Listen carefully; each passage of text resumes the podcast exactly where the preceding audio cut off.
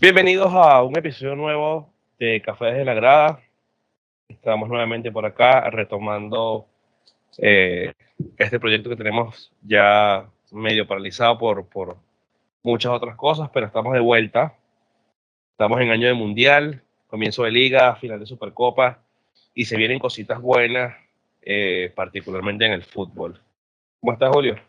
Muy bien, Jackson. Estamos muy, muy contentos de retomar el proyecto. Estamos con muchas ganas. Tuvimos la pandemia igual nos, nos afectó el proyecto, pero bueno, aquí estamos con todo, eh, con todas las ganas, con todo el hambre de comenzar a hablar de esto que tanto nos apasiona, que es el fútbol, y hacerlo a nuestra manera, que es una charla entre, entre amigos, o cuando lo hacíamos cada uno en, en nuestro país, tomando café y pasándolo bien. Así que vamos a darle, ¿te parece?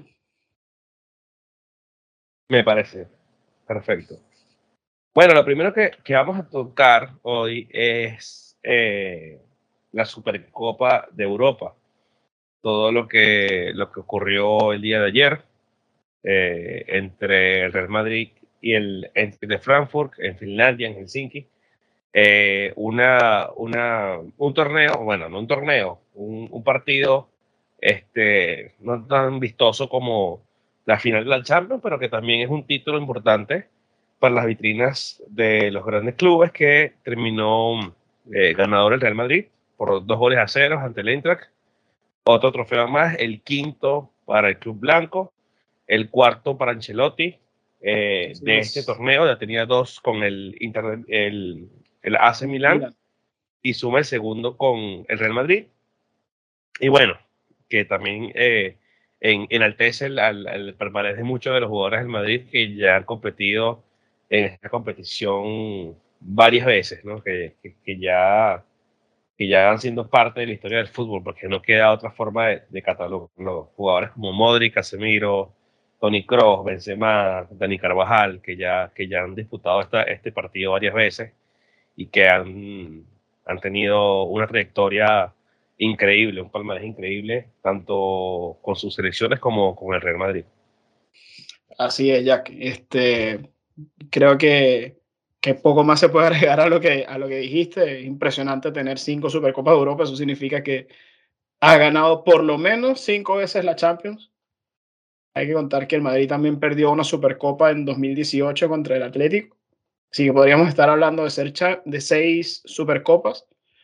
Eh, habla de, de, lo brillante que ha sido la, esta generación del Real con Modric, con Kroos, con, con Cristiano en su momento, con Karim, con Isco, con tantos jugadores que, que siguen llenando de títulos las vitrinas.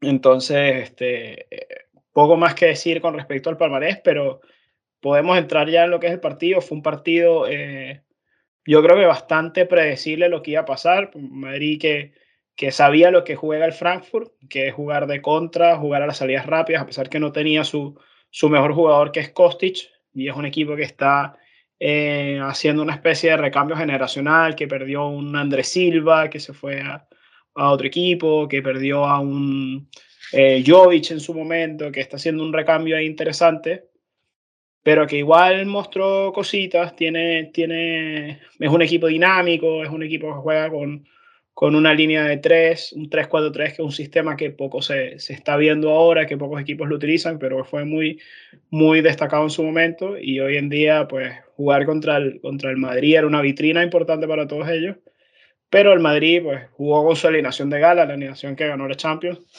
eh, y, y, es difícil, como dice Ancelotti, te juega con el triángulo de las Bermudas y además un feo al verde que, que sirve de rueda de auxilio sí. para esos para esos tres jugadores que, que, manejan también la pelota, pero que ya no tienen el mismo fondo físico que en su momento tuvieron. Pero fue una clase magistral de control del Real. Nunca se vio realmente en peligro ni con un name track. No se, no se abrió a hacer un intercambio de golpes, controló la pelota. En la primera parte se notó eso que, que se viene hablando hace mucho rato del Madrid, que le falta un, un tercer espada que lo ayude a tener profundidad. Pero el Madrid nunca, como que se vio que nunca aceleró nunca estaba tranquilo, sabían que iban a ganar el partido, jugaron lo que iban a jugar, y cuando medio aceleraron le hicieron daño al Eintracht. El Eintracht tuvo un par de ocasiones. Este, sí, sí, sí.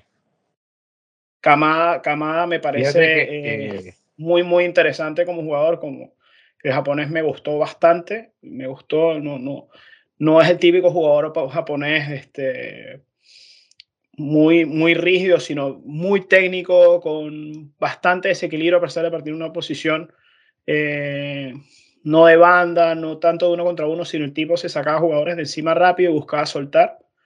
Así que creo que fue un, partido interesante de ver, pero bien predecible. Sí, un partido interesante con, cosas como, a mí me gustó muchísimo, que, que son cosas que no, no, suelen destacar, ¿no? Pero a mí me gustó muchísimo que la, la primera y la única tarjeta amarilla del partido llegó en el minuto 91. Perfecto. O sea, eh, había o sea, se hicieron muchas faltas, pero faltas normales de juegos, faltas tácticas, no, no hubo esa, esa, esa intención de hacer daño o esa intención de cortar el juego, porque el juego estuvo bastante fluido eh, para ambos equipos. Entonces, eh, el partido que se vivió ayer en Helsinki fue un partido de fútbol realmente, o sea, que, que se disfrutó, porque ambos, ambos equipos salieron a jugar y, y, buscando demostrar quién era el mejor. El Eintracht juega un fútbol mucho, mucho más diferente. Viene eh, de cara goleado eh, con el Bayern de Múnich, 6-1 eh, si no me equivoco. Y el Madrid viene de hacer una pretemporada básicamente para, para entrar en, en, ritmo, donde pierde 1-0 con, con, con, el Barça, donde empata 2 con el América y donde le gana la Juve 2-0. que son resultados que, que, bueno, que son, son buenos tenerlos por ahí apuntados, pero, pero que tampoco son resultados como para para escandalizarse, ¿no? Es simplemente para tomar nota, para entrar en ritmo y, y, que tampoco tenía que hacernos ruidos el 6-1 contra, contra, el Para nada. para nada. De, hecho, de hecho, el 6-1 con el Bayern eh, le pasa al Eintracht porque el Eintracht salió a, jugar de tú a tú al Bayern. Y la diferencia que hay de calidad entre un equipo y otro es abismal. Eh, pero aprendió la lección contra el Madrid no salió a jugar a lo mismo, no, no salió abierto, salió bien a esperar, a que el Madrid, el Madrid tenía la obligación de ganar y ellos tenían el, el, la posibilidad de disfrutar jugar este partido, que hace mucho rato no juegan un partido de este calibre. 62 em, años creo. Que 62 años contra el Real, imagínate, final de Champions en los años 60 que gana el Madrid 7 a 3 con 4 de Puskas y 3 de Di O sea, imagínate la cantidad de, años que pasaron.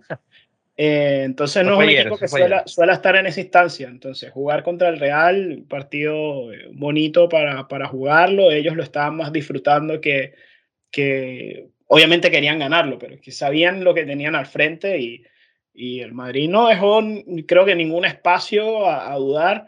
Eh, Militado estuvo imperial, eh, no sé qué, qué calificativo ponerle. Increíble. Un nivel de, dominante que, no, Yo, no entiendo cómo, o sea, ya, ya, lo, ya lo sabíamos. Courtois estando con, con, cuando compartía su puesto con Keylor Navas, eh, daba unos destellos de duda, ¿no? Pero una vez que se fue Keylor, eh, Courtois se liberó y ha sido increíble estos dos últimos años. Y, Nivelazo. y aún así yo no entiendo cómo ¿Cómo, ¿Cómo, no lo incluyen en el top 5 de los arqueros mundiales? No, no, cuanto premio.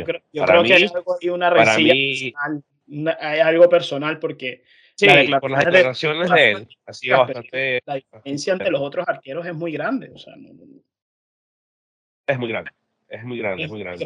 sí, sí, sí, El, el, Madrid tiene dos, dos buenos centrales. Eh, los, los, los centrales titulares del Madrid, que son Militao y Alaba son, son unos laterales que se complementan muy bien, que hacen un buen trabajo juntos, pero cuando ellos no son suficientes, está Courtois, y eso es una garantía que creo que cualquier equipo quisiera tener. claro, la gente, la gente que eh, acusa al Real de que, que, sabe jugar, sea figura, la gente que acusa que, que Courtois sea figura, eh, Courtois es un jugador como cualquiera, no se nos puede olvidar eso. Y lo impresionante es que le lleguen poco, que esté frío, y que con todo eso saque todas las pelotas. Estaba viendo una estadística hace rato y Courtois en todas las finales que ha jugado con el Real le han rematado 19 veces al arco y las 19 veces las ha parado.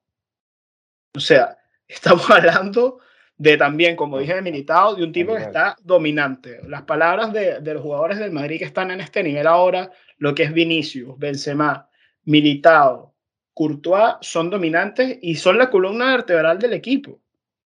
Eh, eso sin contar que Kroos estuvo, eh, Kroos dio una clase de cómo se juega el fútbol. No, eh, la estadística de Kroos es increíble, increíble. O sea, ver, jugadores que, que, la gente piensa que ya está de salida. O sea, por ejemplo, la, gente critica mucho a Kroos por el tema de, de, que haya abandonado la selección alemana y está pensando en que, bueno, ya con Alemania lo ganó todo, con el Madrid lo ganó todo y, simplemente quiere seguir disfrutando del fútbol los años que le queda de carrera. Sí. Pero Kroos ya tiene proyectos como su academia de fútbol y está en otras cosas, ¿no? Pero es increíble que a pesar de eso siga dando unos partidazos que, que es de esos jugadores que trabajan en la sombra, que no se ve mucho que no es un Vinicius que va a pegar un sprint y te va a llevar a cuatro jugadores, pero este con un pase te pone, te pone frente al arco a un Benzema que es un killer, que son cosas que, que no se ven, o sea, que no se ven este, sencillas, ¿no? Y, tienes un Modric que, que tiene una, una, dimensión de la cancha increíble, que sabe dónde está cada jugador, que el pase que te pone, eh, te lo pone en el pie, o sea, e, eso es un, es una, es un mediocampo bastante, bastante sólido y que creo yo que que, tienen que aprovechar la oportunidad de los tres que están eh, surgiendo ahora, Camavinga, Chouameni y Valverde, aprender y sacar el jugo de estos tres porque eh, es la apuesta que tiene Madrid, ¿no? Porque de verdad es bastante difícil eh, reemplazar a estos tres jugadores como en su momento para el Barcelona fueron Xavi, Iniesta y Busquets. Entonces, queda mucha tela por cortar en ese sentido. Estamos hablando, Jackson. Laterales increíbles también. Estamos hablando, Jackson, de quizá el mejor mediocampo de la historia del fútbol. Si nos vamos al palmarés a nivel de clubes, o sea, yo creo que no hay un mediocampo que haya ganado más títulos importantes que ellos tres. Como trío de mediocampistas. No.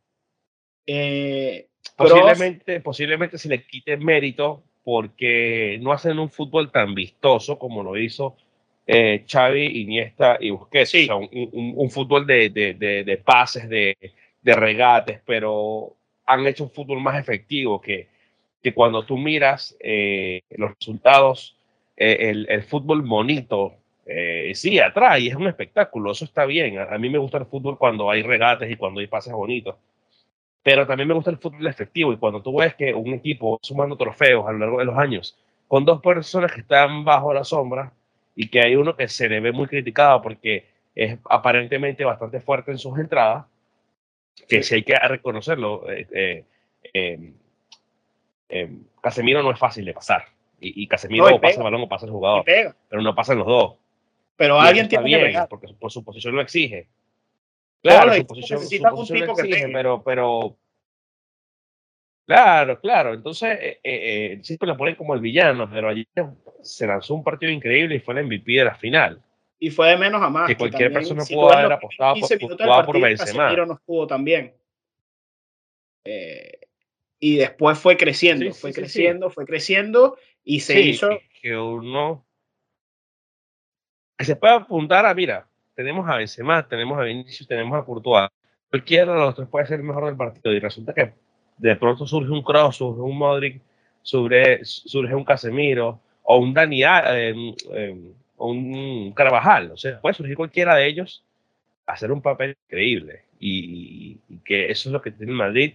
Más allá del nombre propio, es que el ADN del que tanto se habla siempre termina saliendo a flote en, estos partidos que son los que, que, realmente importan, que son los que te suman títulos o sea, con el título de ayer son 98, eh, 98 en el palmarés del Real Madrid, que se dice rápido, pero son 98 títulos en, en, en, menos de 120 años de historia. Entonces, hay que ver, hay que ver este, la efectividad del Madrid con, con, el tema de los títulos, ¿no? Y que sigue sumando y que este año está aspirando a, a lograr seis títulos, que, que, quedan cinco en camino, ¿no? Que se dice fácil, pero realmente la liga es larga, la Champions hay que tener Temple, la Copa nunca se la ha hecho fácil en Madrid. O sea, hay cosas que hay que, superar, pero, hay competidores. Está, tenemos un mundial de por medio. Los, los otros equipos también juegan. Tenemos una temporada súper rara porque vamos a tener un, un mundial eh, a la mitad que te va a cortar la temporada en dos. Eh, que el factor físico va a jugar mucho. A un Luka Modric eh, le va a pasar factura. más lesiones. Vas a tener un Casemiro que seguramente van a surgir durante el Mundial.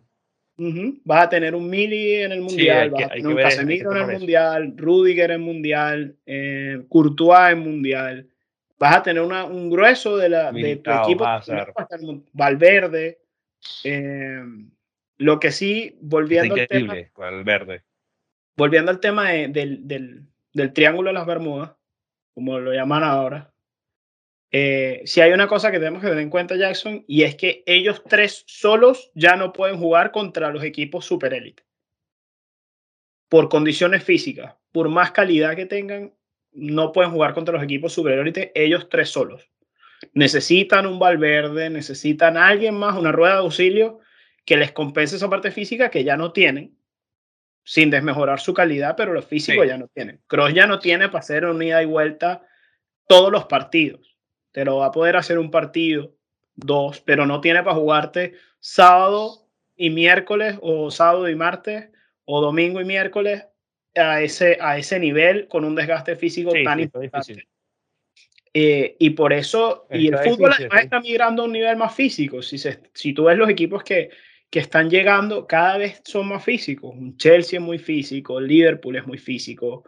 Eh, Bayern.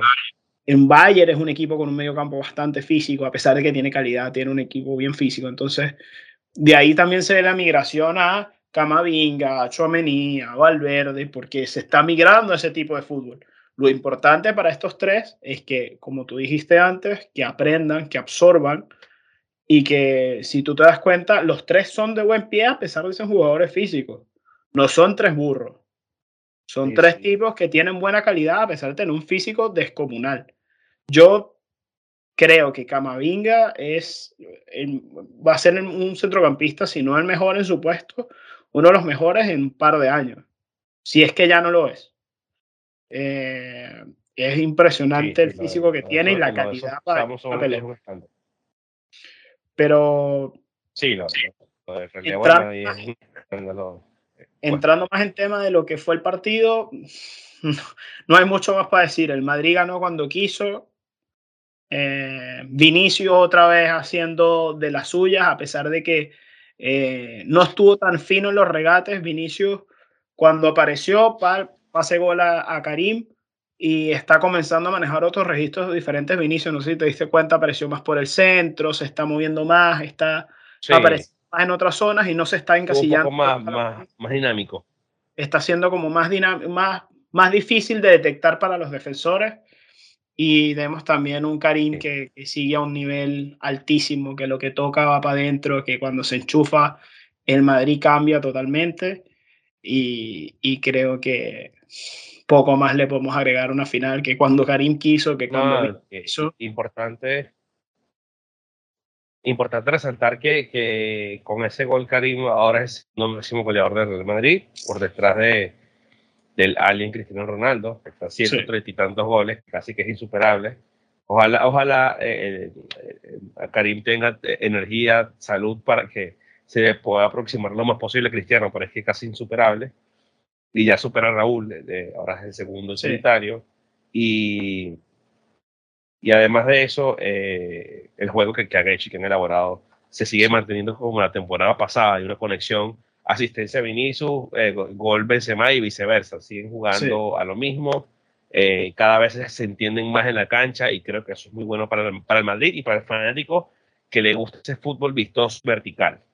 Sí, yo creo que los dos cuando juegan juntos, bueno, y se está viendo cada vez más, se potencian.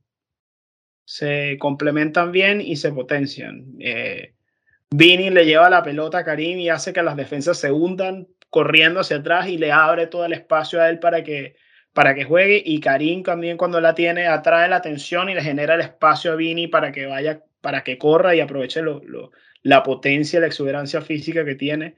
Y, creo que es un, dúo que va a hacer eh, mucho daño este año. Ya vimos a lo que puede llegar Vinicius y yo creo que todavía no ha llegado a su nivel más top, y hay una piecita que se nos está olvidando, que no hemos nombrado hoy, que es Rodrigo, que creo que si este año explota, como creo que va a explotar eh, vamos a tener un tridente o el Madrid va a tener un tridente que va a ser eh, de las suyas todo el año y va a hacer mucho daño, va a ser muy difícil de Sí. contener. Sí, totalmente. Bueno, creo que para, para, para cerrar el tema de la Supercopa, bueno, mencionar que es la primera copa que levanta Karim como, como capitán, que también fue una bonita imagen de ver, eh, más Sí. allá de que Marcelo haya podido levantar eh, Liga, Champions y, Supercopa de España, eh, también es lindo y creo que es muy esperado que Karim, después de tantos años, eh, haya levantado un título y, y que eso tiene que ser un factor motivacional para todos los, los, los champs que vienen, tanto de la cantera del Madrid como los nuevos talentos que van llegando, de poder aspirar algún día a levantar un trofeo como capitán del Madrid, que eso sería para ellos creo que el clímax de, de su carrera. Sí, sí yo creo que, que se lo merece Karim. Ha tenido una carrera eh, llena de, de, situaciones no tan usuales. eh, de los primeros nueve años vivir a la sombra de, un bicho, de quizás uno de los mejores jugadores de la historia, eh, si no el mejor, eh, que jugó para él y eso hizo que su juego no fuera el, el, el no, el no, no, no tomar esos reflectores, pero de, está demostrado los últimos cuatro años desde que se fue Cristiano que, que el reto para él era, era tan alcanzable y que demostró toda la calidad que tiene, toda la, la sapiencia, el saber jugar, transformar, no solo ser un 9, sino también ser un 10 eh, al mismo tiempo. O sea, yo creo que, que, estamos hablando de un jugador que con 34 años va a ganar un balón de oro eh, sin discusión. Creo que nadie le puede discutir el balón de oro sí, a Karim. Eh, poco más que decir de este pedazo de jugador, de este pedazo de equipo que, que, estar, que arrancó el Madrid este año, que yo lo veo mucho más sólido, mucho más consolidado, con más profundidad, con más variantes tácticas, que, ojo, va a tener que sudar la gota gorda para ganar la liga, porque la liga va a estar competida. Eh, el Barcelona se reforzó sí, bien. Pero para cerrar el tema Supercopa, creo que nada, no hay mucho que decir. Era lo esperado. El Madrid ganó, ganó justamente, no hubo polémica, no hubo penalti, no hubo juego sucio, no hubo nada que decir, eh, más que el Madrid fue mejor y el Eintracht hizo lo que, lo que el Madrid lo dejó hacer. Exactamente. Bueno, creo que, que es hora de tocar eh, un, eh, los temas importantes del mercado de fichajes, los movimientos que se han hecho de los grandes equipos, los grandes jugadores, las últimas actualizaciones que, bueno, podemos conocer de la mano de la prensa y de todo, de todas las personas que están en el mundillo de los fichajes, que son bastantes y que unos tienen más aciertos que otros. Así eh, es. Y bueno, nada, ir contando ya las horas para el, el, el cierre del mercado de fichajes, que quedan pocos días, pero que, que aquí a, al final del mercado de fichajes todavía pueden pasar muchas cosas. Agosto es el mes más largo del fútbol, dicen Jackson. Eh, Aparentemente. Es el mes más largo, quedan 20 días de mercado. Eh, los equipos grandes se han reforzado, creo que eh, podemos empezar por el City que, que, hizo para mí el fichaje estrella del mercado, que fue contratar a Erling Haaland. Muy difícil para, para el City, desde mi punto de vista, van a tener que cambiar su juego para que Haaland se adapte. Eh, el City siempre ha jugado los últimos años con delanteros que lleguen desde segunda línea, que muchas veces sin delantero. Eh, y Erling Haaland va a necesitar que lo alimenten, que su juego, que es más vertical, que es un tipo más rápido, por ahí un poco menos asociativo que, que otros delanteros que había tenido el City, como Gabriel Jesús, como Agüero. Eh, es un tipo con un juego diferente, que tiene mucho margen de mejora, pero que es un bestia, es una bestia. Eh, es increíble lo que juega este, este chico. Eh, va a hacer al City mejor, se va a hinchar a hacer goles, pero el City va a tener que cambiar un poco esa filosofía Guardiola, porque yo no veo a Erling Haaland jugando a lo que, a lo que profesa Guardiola, porque es un tipo muy vertical. Y además de traerse a Erling Haaland como, como estrella número uno, se traen a Julián Álvarez, que quizás es el mejor 9 que tiene Argentina hoy en día y que es un 9 diferente, bien asociativo, muy, mucho más adaptable al estilo de, de Pep. y que lo que ha dejado en pretemporada ha dejado ver que también es un, va a ser un fenómeno en, en un medio plazo, quizás no muy largo. Sí, yo, yo creo que, que no, Julián creo que puede caerle un poco mejor la filosofía que usa Pep en el City. Creo que puede tener mucha mayor asociación con, con, jugadores como Foden, como Bernardo, que por ahí todavía está, está, en duda de si va a continuar o no, si se va al Barça, todavía no lo sabemos. Eh, jugadores como, como Grealish, que, que, que, a pesar de que Grealish llegó la temporada pasada como la estrella, eh, lo que iba a ser la estrella a, después del, del, no rotundo de, del Tottenham a dejar salir a Harry Kane, eh, tiene mucha más, más proyección Julián Álvarez en, en, mantener la filosofía de Guardiola, ¿no? Porque Guardiola lo ha jugado diferente, ya lo vimos en el Barça cuando, cuando tenía a, a Ibra. Este, este Haaland, lo bueno de este Haaland es que en este momento está en el inicio de su carrera, que es una esponja y que puede adaptarse eh, al juego que le, le, ponga Guardiola o inclusive Guardiola eh, para hacerse mejor técnico, eh, hacer un, un, poco de ajuste, que no creo que sea mucho tampoco, un poco de ajuste para que, que, que a Erling le lleguen mayores cantidades de balones, tanto por las bandas, que tiene jugadores bastante rápidos, como por el centro, con jugadores como Kevin De Bruyne, que que es un espectáculo de jugador que, que, también vive bajo la sombra, pero para mí es otro escándalo de jugador. Sí, estoy de acuerdo. Ese, ese tipo de mediocampista que, que te hace un trabajo que quizás, bueno, De Bruyne por ahí un poco más vistoso porque tiene el remate de lejos, pero que no te das cuenta y te está manejando el partido, te mete asistencias, te mete goles, llega por acá, llega por allá, y no, no es tan llamativo quizás al, al ojo de, de del espectador común, pero, pero sí que es un pedazo de jugador y que Haaland yo creo que se va a hinchar a hacer goles, pero sí creo que a Guardiola va a tener que ajustar un poco su estilo porque Haaland no es estilo Guardiola, no es el delantero típico de Guardiola, cosa que sí era Kane, que es un delantero más asociativo y que, y que eh, y cambia un va a tener que cambiar un poco esa dinámica. Eh, pero, pasa, pero también el City tuvo salida, este, ya tuvo salidas, dos salidas adelante. Sí. Eh, Sterling, que había sido un jugador eh, clave para Guardiola en muchos momentos, un extremo izquierdo que se ha ido centrando, que ha ido mejorando también su faceta voladora, que hoy día puede también jugar de nueve, que se va a un competidor directo que es el Chelsea. Eh, quedando un año de contrato, el Chelsea se puso con 56 millones de euros para sacarlo de, del City, que también es una buena gestión de Guardiola ahí, porque si no iba a tener espacio, si no iba a tener hueco, eh, y tenías a un Julián y un Erling, eh, no, no, necesitabas demasiado Sterling. Y también un Gabriel Jesús, estoy seguro que, que a Pep le hubiese gustado quedárselo, por la forma en que trabaja Gabriel y por lo adaptable que es, pero que también Gabriel Jesús yéndose al Arsenal le deja 50 millones en las arcas y, tiene la oportunidad de ser titular y de jugar a todos los días que, que en el City, pues con Haaland y con, y con Julián posiblemente no lo iba a tener. No, y que, y que también debe estar pensando en el Mundial. Porque si, si vemos eh, las selecciones hombre a hombre, Brasil es la que tiene mayor calidad puesto a puesto de todas las selecciones a nivel mundial.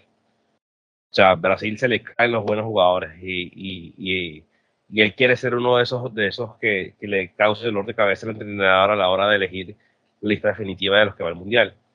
Totalmente. Eh, también se fue Sinchenko, que creo que, que Sinchenko eh, está buscando también otros aires, tal vez buscar, buscar eh, conocer eh, otros clubes, otra filosofía, otra forma de jugar. Y qué bueno que todavía el City aparentemente no ha cerrado todavía su mercado de fichajes con, con un eh, Bernardo Silva que, que está en, en, que los quiere, pero que, que todavía no sabe qué pasa en, pasar en su futuro. Que tenemos a otros jugadores que también están por ahí. Este, también llegó en su, en, en, su carrera, en su mundial, como Gundogan. O sea, hay cositas por ahí todavía. También llegó Calvin Phillips Jackson por, 40, por 48 millones. Eh, Llegó al City también, que es un pivote que también tiene eh, muy buena pinta, de 26 años, eh, que también le va a dar otro, otro registro, acordándose que también que el City tuvo la baja de, de Fernandinho y te trajo un pivote con, con otro estilo diferente al de Rodri, quizás más de corte, más dinámico, eh, menos, dúctil quizás con la pelota que, que, un Rodri, pero bastante bueno también y creo que el City hizo, hizo buenos cambios, hizo buenos ajustes para buscar eh, ir por la Champions, que, se, que tiene siete años eh, buscando con Pep y sin contar los tres, cuatro años de Pellegrini, los tres años de Mancini, donde también gastaron muchísimo dinero, pero creo que ahora están tratando de hacerse más equipo y menos, eh, menos individual, pero creo que ya le pusieron la guinda al pastel. Lo que le faltaba, que era un killer, un tipo que te mate con 50 goles, creo que, creo que ya lo hicieron. Creo que fueron súper inteligentes en este mercado y creo que el City, para mí, a pesar de, de, toda la locura que ha sido el mercado, yo creo que el City para mí ha sido uno de los que mejor ha fichado, si no el mejor. Sí, totalmente, totalmente de acuerdo. Aunque, aunque creo que todavía, según, según mi opinión y según lo que yo he visto, creo que el City todavía le falta ajustar algunas cositas en defensa eh, para hacer ese, ese equipo imbatible. Eh, pero creo que tiene muchas opciones tanto de ganar la Premier, eh, aunque el Chelsea y el Liverpool se reforzaron increíblemente bien. Creo que, que en Champions también van a ser un, un, un, rival bastante duro de roer, ¿no? Y que cuando estemos en, el sorteo y en la fase de grupos, creo que va a ser divino ver este, los partidos del City con una cantidad increíble de goles que se, que se va a venir ver por ahí. Y pasando a otro equipo que también se reforzó bien, poco pero bien, eh, el Madrid, eh, que compró a Aurelien Chouameni, que es el, el, el mediocampista eh, más, más prometedor que tiene Francia en su liga local, eh, salvando las distancias obviamente con, con Camavinga, pero que es un tipo de un corte y una capacidad física súper buena, que viene siendo el, el, uno de los jugadores que más balones recuperó el año pasado en, entre todas las grandes ligas, sino, creo que estuvo entre los tres primeros.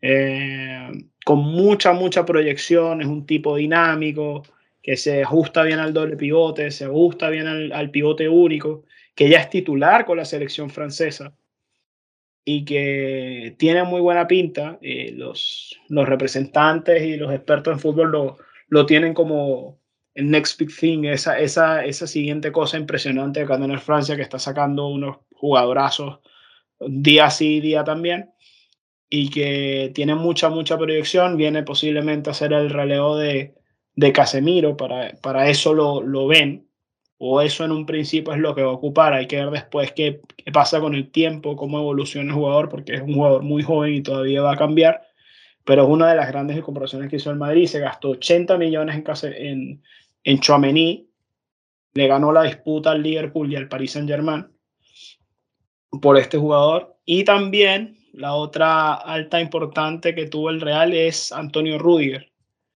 llega eh, libre del Chelsea, jugadorazo también, un super central que viene a completar una, una línea defensiva que está un poco en cuadros. Si recordamos el año pasado, eh, si se lesionaba Militao y Alaba, pues te tocaba, te tocó como en un partido con el Chelsea jugar con Nacho y Carvajal de centrales eh, de emergencia y que a los equipos élite necesitan tener por lo menos. Inclusive, inclusive la semifinal terminar un partido con Vallejo en el campo. Con Vallejo en el campo contra el City. la semifinal de Champions, cuando no estaba fácil. Sí, sí, sí. Y estos, estos dos jugadores te van a dar una profundidad táctica eh, diferente a lo que venías manejando. Te va a permitir jugar con una línea de tres. Te va a permitir eh, rotar la, la, defensa, poder estar tranquilo si se lesiona Mili y Alaba tirar de Rudiger, si es un partido posiblemente en casa contra un equipo un poco más pequeño, puedes eh, darte el lujo de no tener a Mendy, que, que, defensivamente es muy seguro, pero que ofensivamente deja muchas dudas, y poner a Lava y comenzar a aprovechar a Lava jugador y no a la Lava central. Eh, así que tienes eso, y por el otro lado tienes un Chouameni que, que te podría... o probar con tres en el fondo. Por eso, por eso, puedes jugar con tres en el fondo, puedes aprovechar uno y otro. También vas a, Chouameni te va a ampliar también los registros que tienes en la mitad de la cancha. Puedes jugar con Chouameni eh, Valverde, Chouameni Camavinga, Chouameni Casemiro. Eh, te da otra, otros registros que antes no tenías y te permite también sobrevivir. Si te lesiona Casemiro, no tienes que tirar de cross como volante 5, como también pasó la temporada pasada, cuando Ancelotti quizás no estaba tan confiado en Camavinga y usó a cross de volante 5, si no me, no me equivoco, en una en eliminatoria contra el Chelsea a la vuelta, me parece. Arrancó con, con cross de 5, si no recuerdo mal. Bueno, en alguna eliminatoria le tocó jugar con cross de 5 y evidentemente pues Cross se vio sobrepasado porque está jugando contra un equipo muy físico, no es el mismo Cross de, de 20 años, estamos hablando de un jugador de 30 años que, que todos los años se mete 60 partidos. Sí, sí.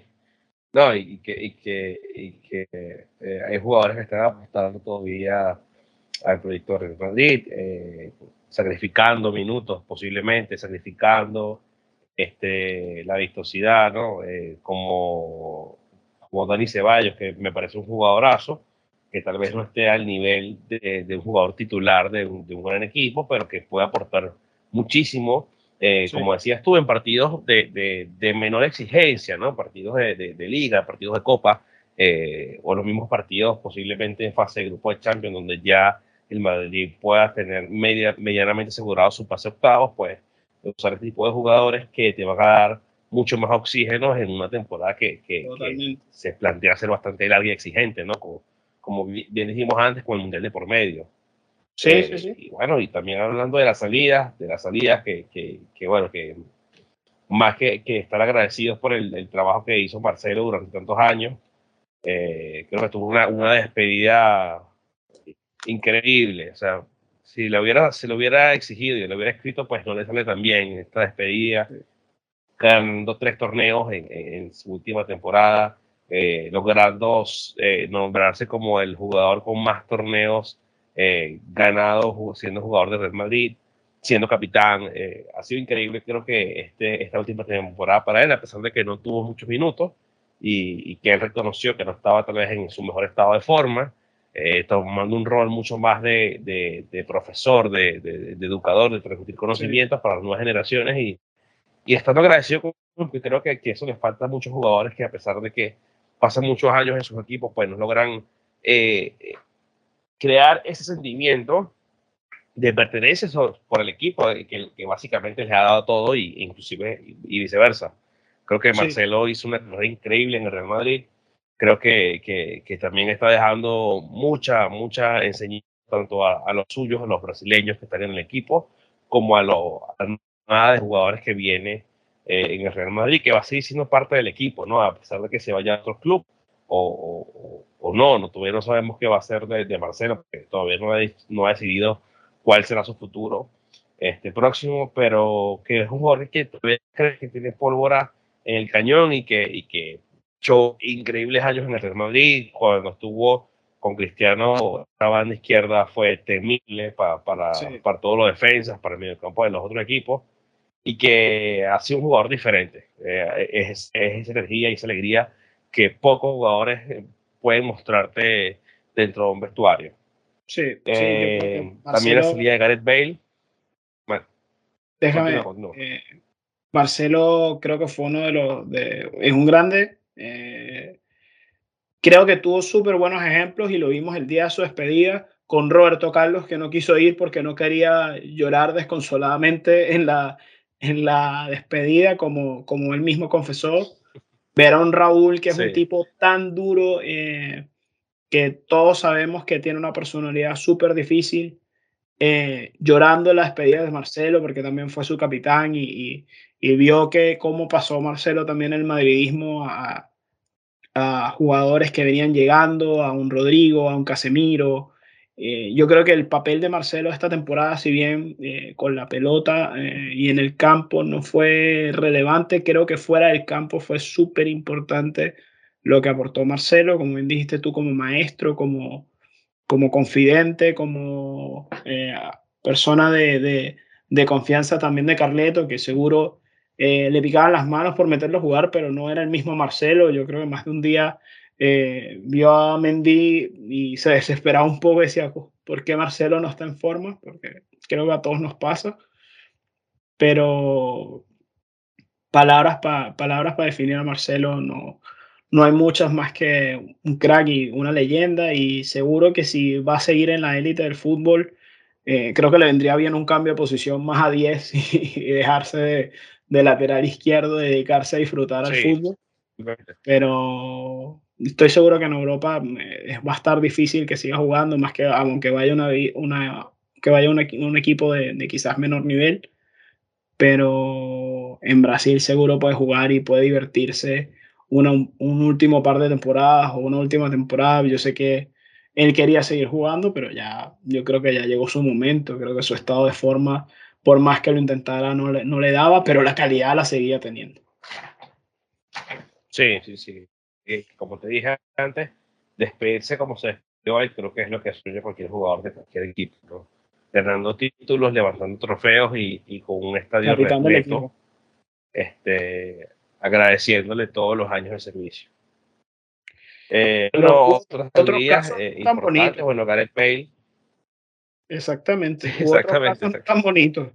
Eh, un Bale que también se fue por la puerta de atrás. Creo que desde que hizo la gracia de Gales Golf Madrid, este, se perdió totalmente la, la conexión con el público, con los medios, con el club. Eh, sí creo que ahí a, a, Gareth, a pesar de que pues, entiendo que haya sido una broma o, o, algo jocoso que ni siquiera posiblemente le haya preparado, creo que haberlo apoyado eh, le quitó el poco crédito que ya le quedaba eh, a los ojos de la afición. La afición pues ya no quería ver a un Gareth Bale y, y posiblemente el presidente tampoco ya lo quería ver en la cancha. Y, y, seguramente Ancelotti le hubiese gustado contar más con él, pero si es un tipo que, que no está disponible para jugar, que no tiene un buen aguante con el dolor, que eso es otra de las cosas que se comenta, que, que Gareth Bale no sabe jugar con dolor, cosa que es normal en los futbolistas que jueguen con dolor, lo normal es que juegues con dolor, no que juegues al 100% sano y con todos los músculos relajados y listos para jugar. Normalmente el futbolista juega con dolor, con un golpe, con un tobillo hinchado, con una uña rota del pie, estoy hablando, no de la mano. Eh, creo que eso le, le, quitó mucho a Gareth Bale y empañó la buena imagen de Gareth Bale que fue vital para las primeras este, cuatro Champions que conseguimos, tres de manera seguida y una eh, en el 2014. Creo que Gareth Bale fue fundamental. Lo que pasa es que de verdad se empeñó en, dañar su carrera por, por dejarse con los medios, por no querer hablar con nadie, por un montón de cosas, por, quizás por su carácter, por su forma de ser, pero nunca fue... Eh, Gareth Bale perdió ahí como esa, esa comunión con el madridismo. Por, yo creo que por culpa de él, creo que lo podría haber manejado mucho mejor. Y creo que se va por la puerta de atrás un tipo que, que, cuando tiramos la vista atrás y partimos hasta el año de 2018 hacia atrás, es una leyenda pura del Real. Sí, sí, increíble jugadorazo.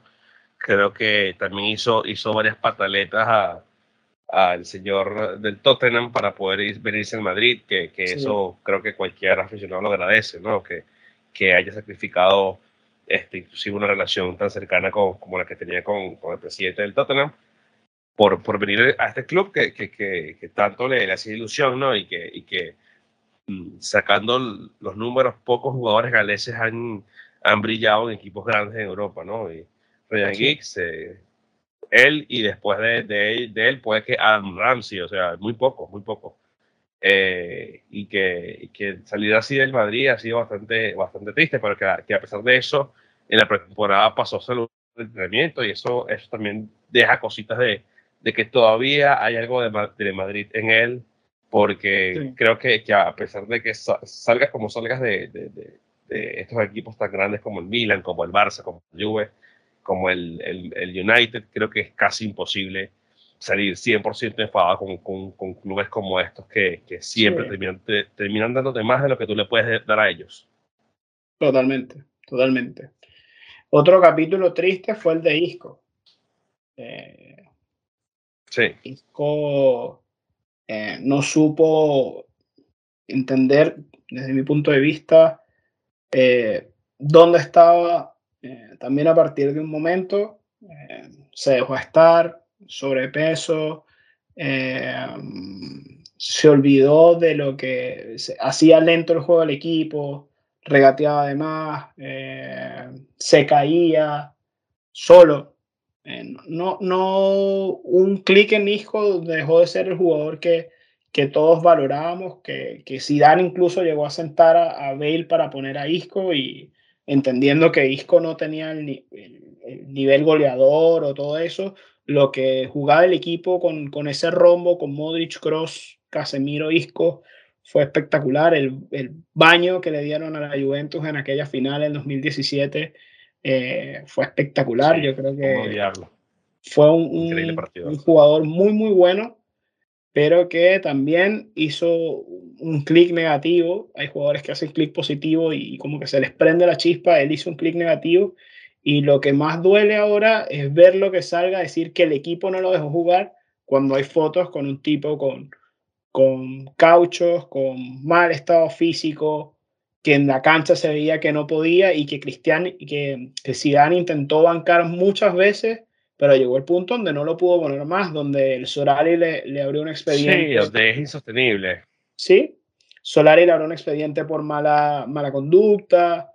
Eh, Lopetegui eh, esa temporada intentó también que él jugara, jugara, jugara y un punto donde no tenía cómo ponerlo esas cositas fueron haciendo daño a, a, Isco y a la imagen que se queda del Bernabéu, un Bernabéu que siempre lo, lo alabó, gritaban Isco Isco desde el minuto que llegó, eh, les, gusta, les gusta este tipo de jugadores a, la afición del Real Madrid y, y se va por la puerta atrás, así como también se fue Luka Jovic, como se va ahora vendido Mayoral el Getafe, como se va otros jugadores de la cantera que se van cedidos eh, o vendidos en un porcentaje, pero que cierran ya esta historia de, del Real porque nos podemos quedar aquí Jackson hablando toda la noche del Real y no y, no tenemos que pasar a otros equipos. Pero vamos a, vamos a pasar vamos a pasar rápidamente los otros equipos que tenemos pendientes.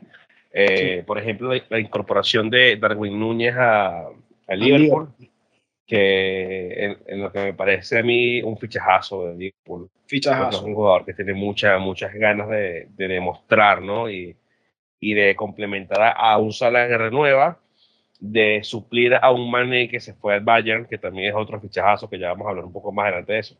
Sí. Y, que, y que puede que hagan cosas interesantes, un, un Salah Win Núñez que, que ya lo vimos eh, en la pretemporada, que lo vimos en la, en la Community Shield frente al City, que, que nos demostró que tenía con qué. Y eso, y eso hace un poco más interesante a la Premier en cuanto a liga local como, como, como competición localista, ¿no? O sea, la va a ser bastante, bastante increíble ver esa competencia Haaland contra Alwin Núñez, de esos talentos jóvenes que, que se van incorporando y que van sumando mucho espectáculo a una liga que para mí, por lejos, es, es una de las mejores, si no la mejor, cuidado.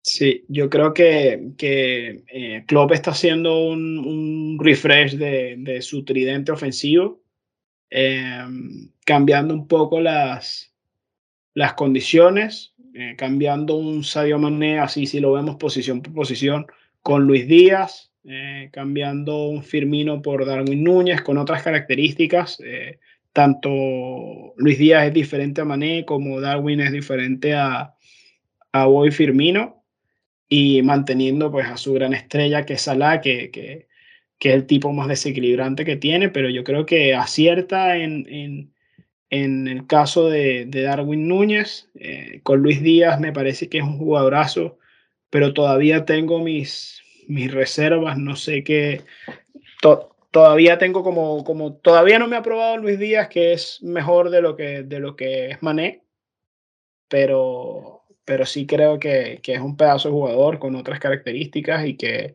y que va, va a rendir. Eso en cuanto sí, yo, a lo yo, yo creo lo mismo. Yo creo lo mismo. es un jugador muy bueno.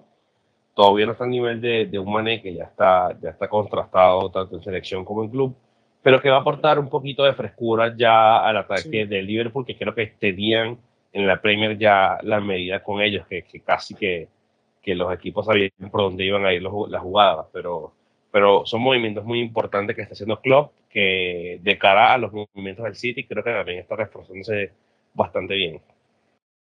Sí. Eso por el lado de Liverpool. También tenemos el gran agitador del mercado, Jackson, que es el Fútbol Club Barcelona, que, que ha comprado a diestra y siniestra, ha incorporado, eh, ha gastado en Rafinha, creo que fueron 60 y 58 millones más variables. Para veo por acá, 50 millones en Cundé, 50 millones en Lewandowski, le llegó libre Kessie, le llegó libre eh, Christensen. Eh, con Christensen sí creo que, que el Barcelona se equivoca, no, no creo que mejore mucho lo que tiene, pero, pero es un refuerzo más. Eh, pero creo que Cundé, sí le va a dar esa profundidad. Sí, Cundé te eleva el nivel, o sea, si tienes a Cundé, ahora Araujo, tienes una pareja a nivel élite, nivel élite total. Totalmente. Eh, totalmente. Pero Christensen eh, a mí me deja bastantes dudas. Yo no hubiese gastado ese, esa bala ahí, pero bueno, con tal de tener profundidad, creo que el Barcelona arriesgó un poco. Eh, y era también lo que tenía a la mano para fichar a, libre. pero también hay que tener en cuenta que el Barcelona tiene a, en la mira a um, Marco Alonso, a Bernardo Silva. Sí, todavía tiene Fernando Silva, que son jugadores que, que a pesar de que la situación económica del club, no, sí, que, y, que, y que hay cosas muy importantes a tener en cuenta, que bueno, que todos los jugadores que están teniendo el Barça van con la ilusión de, de ser esas, esas eh, personas importantes que puedan volver a, a, llevar al Barça a, un sitio eh, mucho mejor del que está actualmente por todo el tema financiero pero que así como ellos están conscientes de que el Barça está mal económicamente, pues tampoco van a ser jugadores que van a ir de paseo ni, ni van a querer jugar eh, por, por, por, pura, por puro cariño, ¿no? O sea, hay jugadores que, que están llegando a ese club exigiendo un salario este, igual o inclusive mejor de, de lo que estaban percibiendo antes. Entonces, son cosas a, son cosas a tener en cuenta, ¿no? O sea, totalmente. Posiblemente Lewandowski no vaya a cobrar lo mismo que cobra en el Bayern.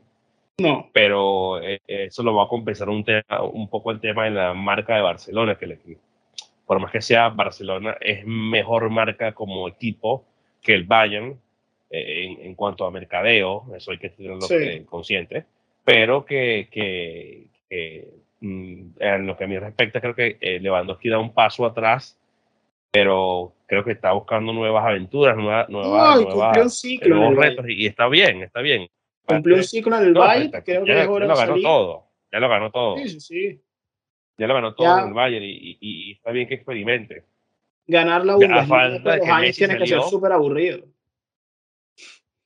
De ganar la Bundesliga todos los años en marzo.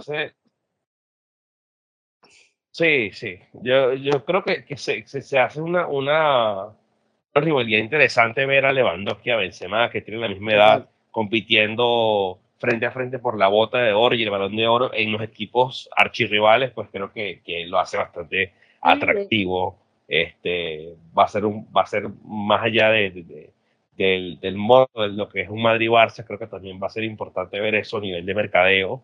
Eh, va a estar interesante. Creo que el, el Barça con, con Lewandowski lleva siete incorporaciones posiblemente llega a nueve, que sería una locura, ¿no? Sumando a Bernardo Silva y sumando también a, a Marcos Alonso, que estén veremos, pero que, que, a mí todavía me, me, genera un poco de alarma porque verdad se sigue fichando y, y, hay jugadores que no se han inscrito, hay jugadores que, que todavía están en la puerta de salida, un, un Dembélé renovado, un Sergio Roberto renovado, y, que, y que Dembélé que no, no, sé si se queda o se va al Chelsea o se va al United.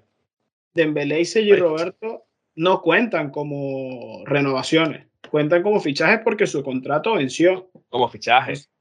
Cuentan como, fichajes. Entonces, ahí el Barça tiene también un tema con el límite salarial que tenía que haber bajado a cerca de 400 millones y lo tiene por 620. Ellos necesitan hacer muchas cosas para poder inscribir jugadores, además de las famosas palancas de, de la porta, que ya por la cuarta, y que salió ayer en las noticias que si el Barcelona para el día de mañana no tiene inscrito a Christensen y a Kessie, ellos tienen una cláusula para desvincularse del club y poder buscar otro destino. Imagínate que el jugador venga, el equipo no logre cerrar su tema de, de inscripciones y te quedes hasta enero sin poder jugar ni un partido. Que no, que no te lo puedes permitir en un año. Todo que no te lo puedes permitir en un año mundial. Christensen, que es el titular de la selección de Nesa. Y que si es, si no me equivoco, también es de la selección de Ghana. No estoy, no estoy seguro si ganaba el mundial, la verdad, no, no tengo esa claridad, pero que son, que son jugadores que, que no, no se quieren quedar seis meses sin jugar. Entonces. No, ninguno, o sea, creo que, que, creo que jugadores que ya, ya están en la puerta eh, de salida de sus carreras como, como jugadores activos podrían permitirse eso de, de, bueno, sí, bueno, son seis meses mientras busco equipo, imagínate, pero jugadores que todavía tienen pólvora y tan jóvenes, no creo que quieran quedarse seis meses así. Imagínate un Lewandowski que no puedas inscribir. O sea, es, un no, problema terrible, gigante. O sea, te compraste a Lewandowski terrible y no lo puedes inscribir. Te compraste a Cundé y no lo puedes inscribir. Terrible, porque, porque además de eso, Julio, además de eso, fíjate que los equipos a esta tienen básicamente sus equipos conformados y deben estar ajustando una que otra sesión o una que otra incorporación para sus filiales, o sea, como lo está haciendo el Madrid, como lo está haciendo el Atlético, como está haciendo la Juve, o sea, hay muy poco, hay muy poco margen de error en este sentido. Entonces, imagínate cómo estuvo un Lewandowski sin equipo a final de agosto, buscando dónde jugar en, en, año de mundial. Imposible, imposible. Pretendientes no le van a faltar, pero, pero ¿quién pueda ponerse? No, exactamente. Pero, pero, pero ¿quién pueda ponerse hay muchos factores, con la plata para pagarle a Lewandowski? Exacto. El salario de Lewandowski no lo puede pagar cualquier equipo. Exacto. Y, y, y, los que lo pueden pagar ya se reforzaron. Ya, están ya, no, ya, tienen, ya tienen a su nueve. Erling y Julián Álvarez ya, claro, el, el, Arsenal tiene a Gabriel Jesús. Hay que ver esas cosas. creo que son cosas. Creo que el Chelsea es el único que por ahí podría ser. Jugadores. El Chelsea creo que es el único que por ahí podría ser candidato. Espacio. Bueno, el, el Newcastle. Pero no creo que Lewandowski quiera irse a Newcastle. pero el Chelsea, el Chelsea podría ser. No, o sea, y tiene plata. Acaba de gastarse 70. El Chelsea podría ser. El Chelsea podría ser. Porque además, además aparentemente el Barcelona ha, destruido el Chelsea, tanto quitándole jugadores como fichajes, ¿no? Con el tema de Rafinha, ¿no? Que ya lo vimos, ¿no? Entonces, eh, está bastante chévere esta, este, este juego que tiene Barcelona y, Chelsea, ¿no?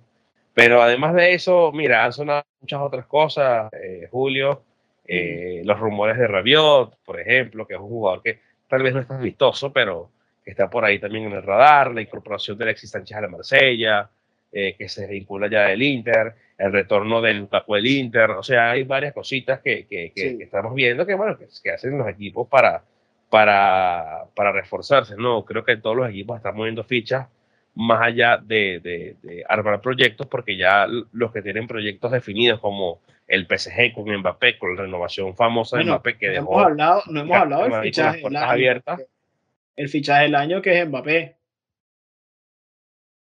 Sí, totalmente. Que, que, que, bueno, que eso creo que es un tema para hablar un video entero. Sí. Este, los equipos están, reforzándose eh, eh, para tener profundidad. O sea, ningún equipo actualmente, más allá del City, porque quiero, debo decir esto, City está trabajando en un proyecto, pero creo que el resto de los equipos están trabajando en tener profundidad para afrontar el Mundial. O sea, yo no veo ningún otro equipo, además del, del City, armándose un proyecto en pleno, en plena locura del Mundial creo que eso va a ser un poco lo que le afecta al City esta temporada en relación a otros equipos como el Liverpool, como el Chelsea, como el Madrid, como el Barcelona, que el Barcelona lo está haciendo no, no por un tema de profundidad, está haciendo porque lo, de verdad lo necesita. Entonces hay que ver todas estas jugadas que están pasando, ¿no? El Barcelona necesita ponerse a competir. Sí, sí, y que, y que, y que necesita el dinero que le generan los jugadores por marca este, para poder resurgir y, e ir de deudas que, que dejó la, la, junta directiva anterior. No, y ponerse, ponerse en posición de ganar, porque lo complicado para el Barcelona eh, es que no estaba en posición de ganar. Por más Chavineta, por más Aubameyang, por más Ferran Torres, no estaba en posición de ganar. El, Barcelona no estaba en posición no, de y que, y que, hay, que, hay que tomar una cosa. Fíjate esto, Julio, que el Barcelona, eh, con la incorporación de Xavi, hizo un cierre de temporada muy bueno, muy, aplaudible. Este, pero que además hay que tener en cuenta que los otros equipos que están compitiendo con el Barcelona eh, quitaron el piedra celdador.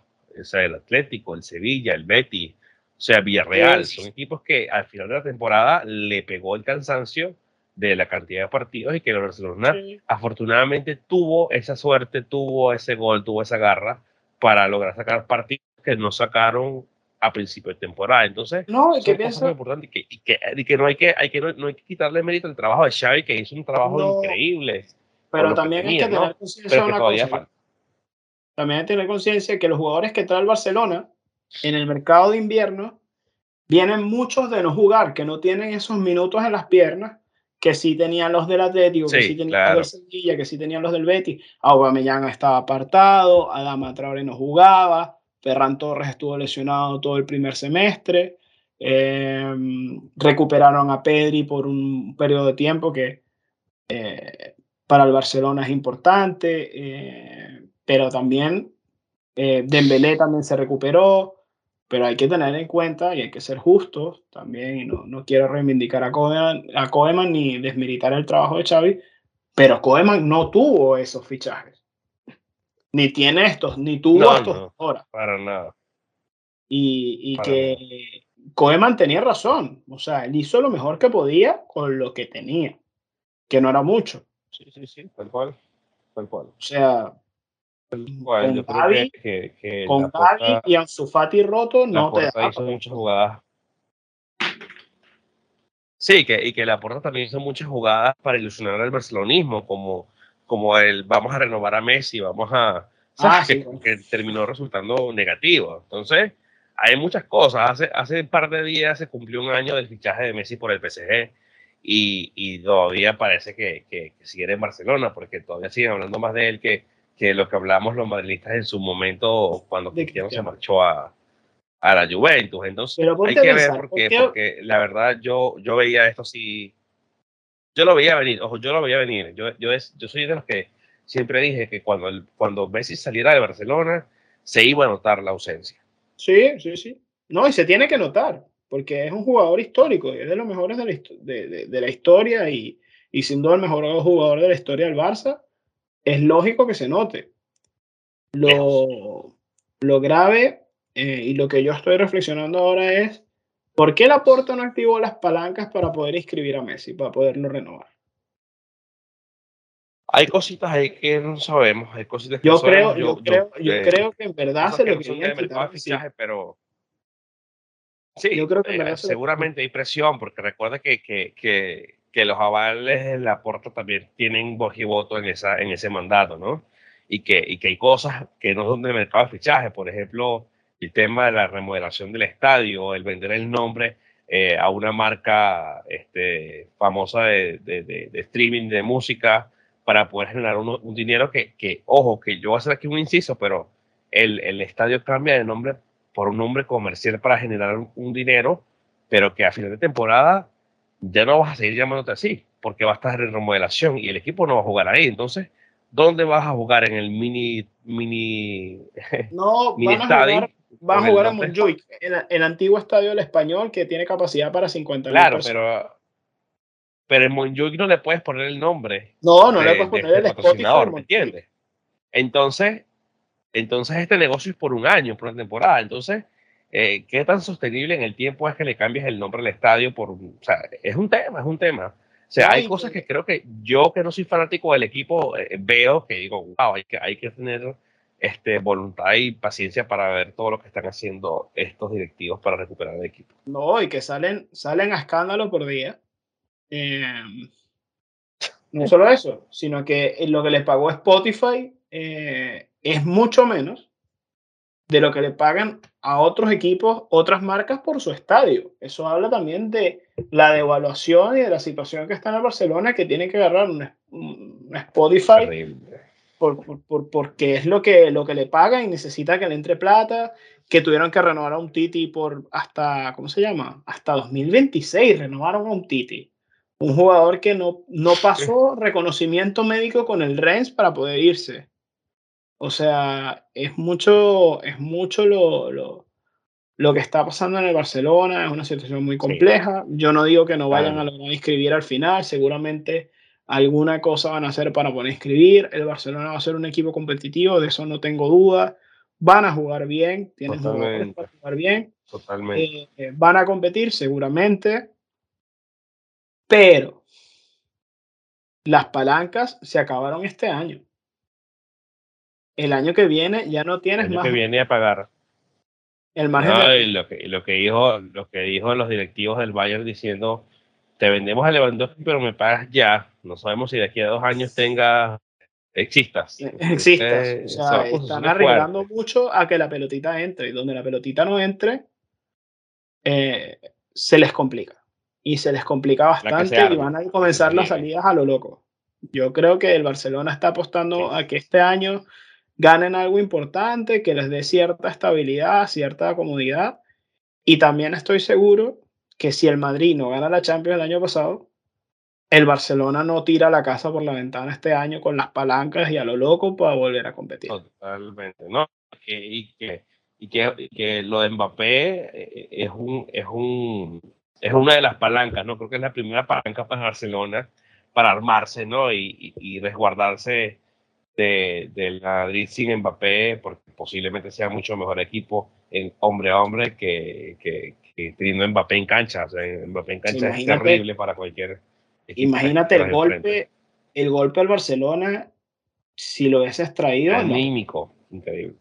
anímico y, y Sí, futbolístico, porque te imaginas cómo, cómo haces para parar a Benzema, a Vinicius, a Mbappé, Eh, muy difícil, muy, muy complicado. Imparable, imparable. Muy complicado. Muy complicado ganarle a ese Madrid, disputarle a Sí, ese bueno. Madrid una liga con Mbappé, con, con Benzema y con Vinicius. Tienes a dos delanteros de 40 goles y a uno que te produce 40 y te, te marca 20.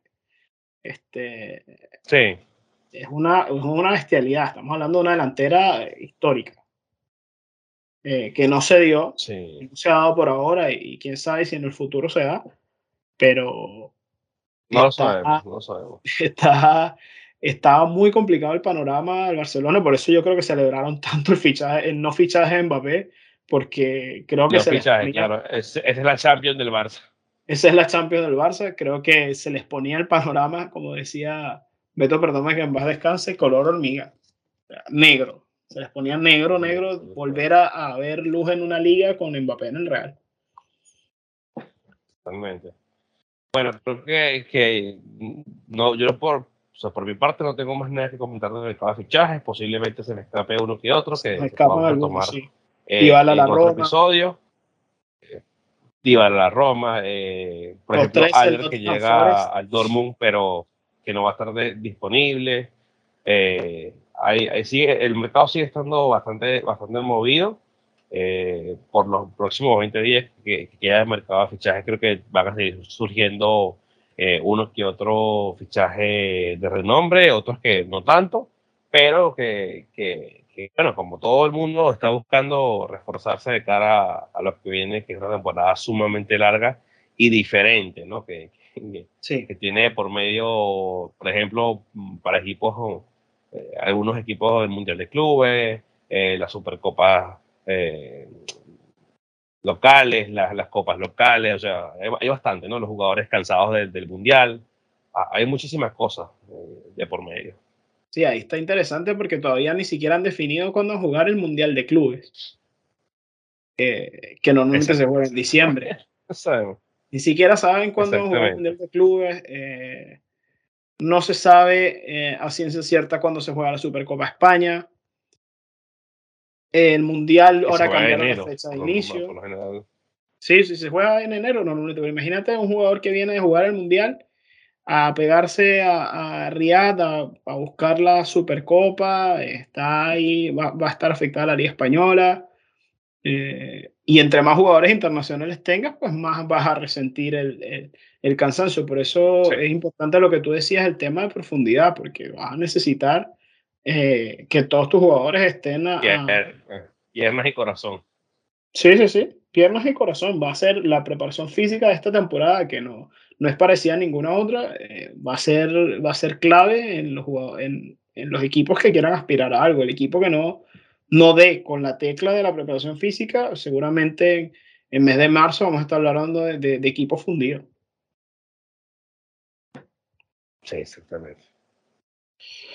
Nos vamos al expreso, Jackson. Vamos al expreso.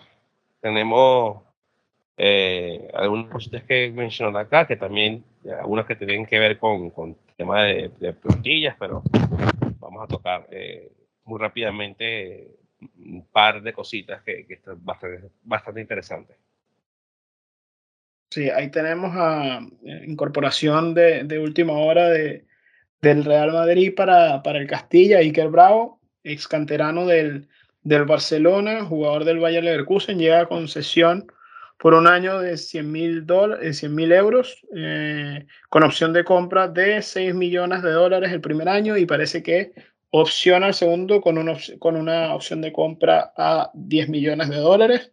Es un chico bastante prometedor, juega de 9, eh, buen remate con ambas piernas, es grande, eh, pero es un tipo con calidad. De, de, ruleta, de chilena, de este tipo de gestos técnicos, se ve bastante, bastante bueno, pero eh, hay que verlo, hay que verlo a, a, nivel competitivo, va a estar ahora en el Castilla, va a ser refuerzo del equipo de Raúl, y tienen grandes esperanzas puestas en él, eh, sobre todo España, pero hay que ver si al final del día es, es lo que parece que va a ser.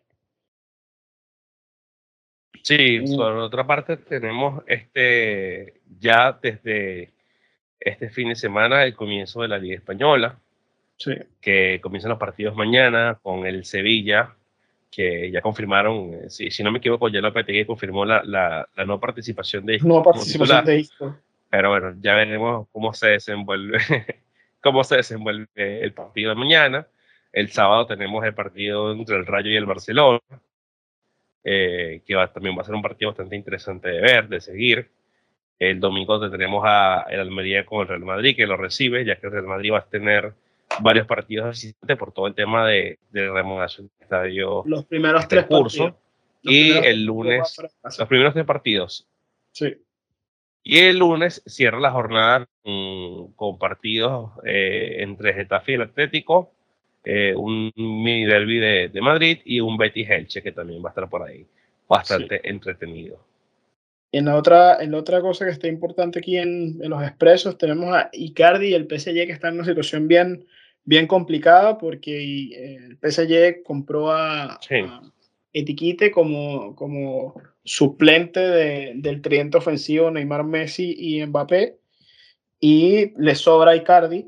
Icardi está buscando equipo, pero está difícil quien pueda fichar a, a Mauro Icardi, pagarle lo que le paga el PSG y darle el puesto de, de nueve titular. Los, los grandes equipos de Europa ya todos tienen a su nueve.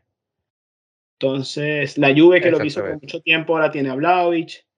El, el Atlético, pues por temas económicos, evidentemente no, puede, no debería ser una opción, salvo que sea de última hora con algún movimiento. Eh, le queda, pues, el Inter ya tiene a Lukaku y tiene a Lautaro Martínez. Eh, Milan. Sí, Icardi, Icardi tiene que estar apostando que algún gran delantero se lesione de gravedad para, sí, para sí, suplirlo. Sí. O sea, ¿qué otra opción tiene?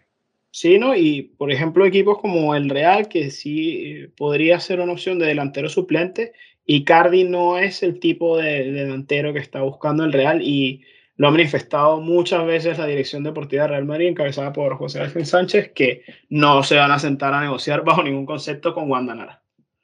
Eh, no, les da flojera, por no decir otra palabra eh, sentarse sí, con Wanda sí, Nara. Sí. Eh, no va a ser el Madrid una opción, el Madrid no le va a pagar eh, eh, un dineral a Icardi y menos se va a sentar a negociar con el PSG por Icardi. Eh, la Juve ya tiene a Vlaovic, el Milan quizás podría ser, pero no creo que económicamente esté en posición de buscar la a Roma tiene a Abraham. La, la Roma, la tiene, Roma tiene a Tammy Abraham, y cerró otro delantero en estos días, no recuerdo a quién fue, pero se metió con otro delantero. Em, Tottenham también ya está cerrado. Chelsea mm, no es Icardi. puede ser una opción, pero. Pero no es Icardi el delantero para sí, él. Yo, yo no veo a, a, Icardi puesto en, en la Premier. no, no, no, no, no, en un grande de la Premier. No, el físico no le da. Arsenal, eh, Gabriel Jesús ya está sentado como nuevo titular del equipo.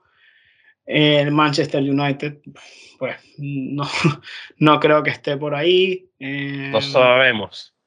no sabemos, no sabemos pero yo no lo veo en el, en el United. Eh, quizás un equipo de media tabla de, de, Inglaterra que tiene los fondos para pagar, a lo mejor el Newcastle, pero el Newcastle también tiene ya más o menos armado su delantera. Newcastle, Everton.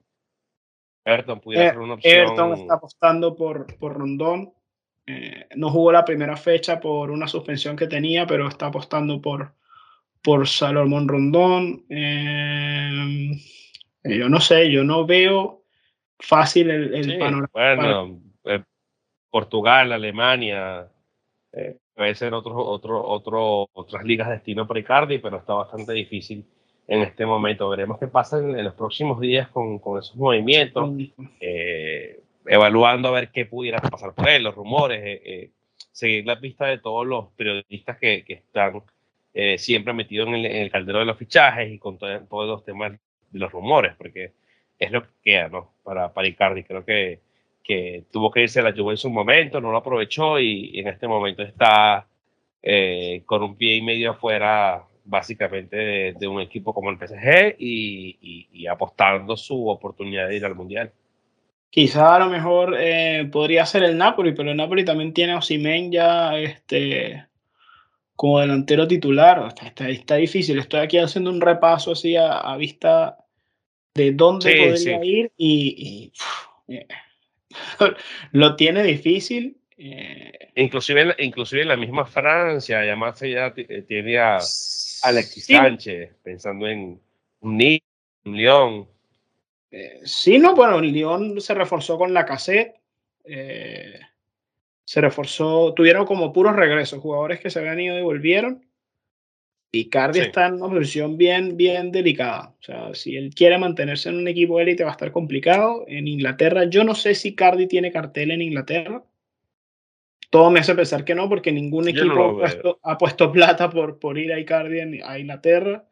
Eh, Icardi no es un jugador de físico, es un tipo que necesita que el equipo juegue para él. Inglaterra no veo, no veo eso pasando. No es, un, no es un tipo tampoco particularmente grande eh, dúctil con el remate de cabeza, no es un tipo que tenga caminos fáciles al gol de remate de media distancia. Eh, creo que lo va a tener difícil. y Cardi creo que se, le viene un año bien, bien duro. Sí, sí. Vamos a ver qué pasa más adelante con este tema. ¿Tenemos alguna otra cosa que se nos esté escapando? Eh, bueno, Kostic al, a la Juve, que no, no lo habíamos mencionado. Eh, Telasco Segovia, venezolano que saltó directo a la Sampdoria, también es, muy importante por ahí. Soteldo que pasa al Santos. Y veremos, veremos a varios, a varios intentándose los goles eh, a equipos grandes como el Inter, como el Milan, como la Lluvia. Ojalá, ojalá tenga la oportunidad de demostrar su talento en, en, en, Italia, ahora que está allá, aprovechar los minutos que le den, eh, cuidarse de las lesiones, aprender también del fútbol táctico, del fútbol fuerte que se juega en Italia y, y, bueno, pulirse, ¿no? Para la selección, que creo que es importante que los jugadores... Ojo, y eh, aprender del capitán que lo tiene. Sí, aprenden, aprenden. Aprender del capitán que lo tiene que tiene a Rincón como, como, como maestro ahí en la SAM.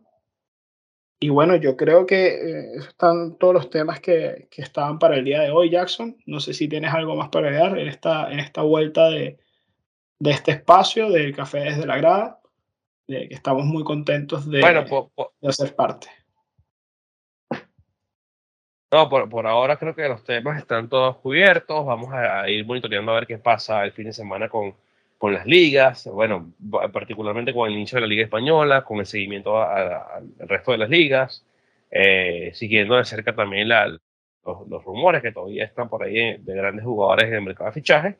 Y pues nada, contentísimo de volver de nuevo a, este espacio que, que, tanto nos gusta, que, que, hemos tenido un poco abandonado, pero que iremos nutriendo poco a poco, que lo hacemos con todo el cariño y, que, y con, la, con la esperanza de que alguna persona pueda disfrutar de, de, este contenido, de que nos pueda compartir, de que de pueda darnos su apreciación sobre lo que estamos haciendo, porque lo hacemos con todo el cariño del mundo, más allá de, informar que, como dice, como estuvo al, al comienzo, Julio, eh, una conversación entre dos amigos con un café hablando de, de algo que, que, disfrutamos mucho, que como es el fútbol en este caso. Así es.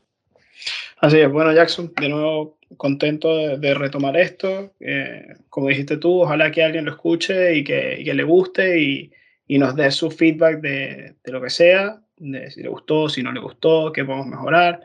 Eh, poco a poco va a ir saliendo cada vez mejor el podcast, poco a poco le vamos a ir este, mejorando muchas cosas, pero estamos muy contentos de estar aquí, de compartir y de que ustedes puedan eh, escuchar nuestras opiniones o nuestras informaciones sobre lo que, lo que sabemos, lo que está pasando en el fútbol, que es lo que nos apasiona, igual seguramente la gente que está escuchando.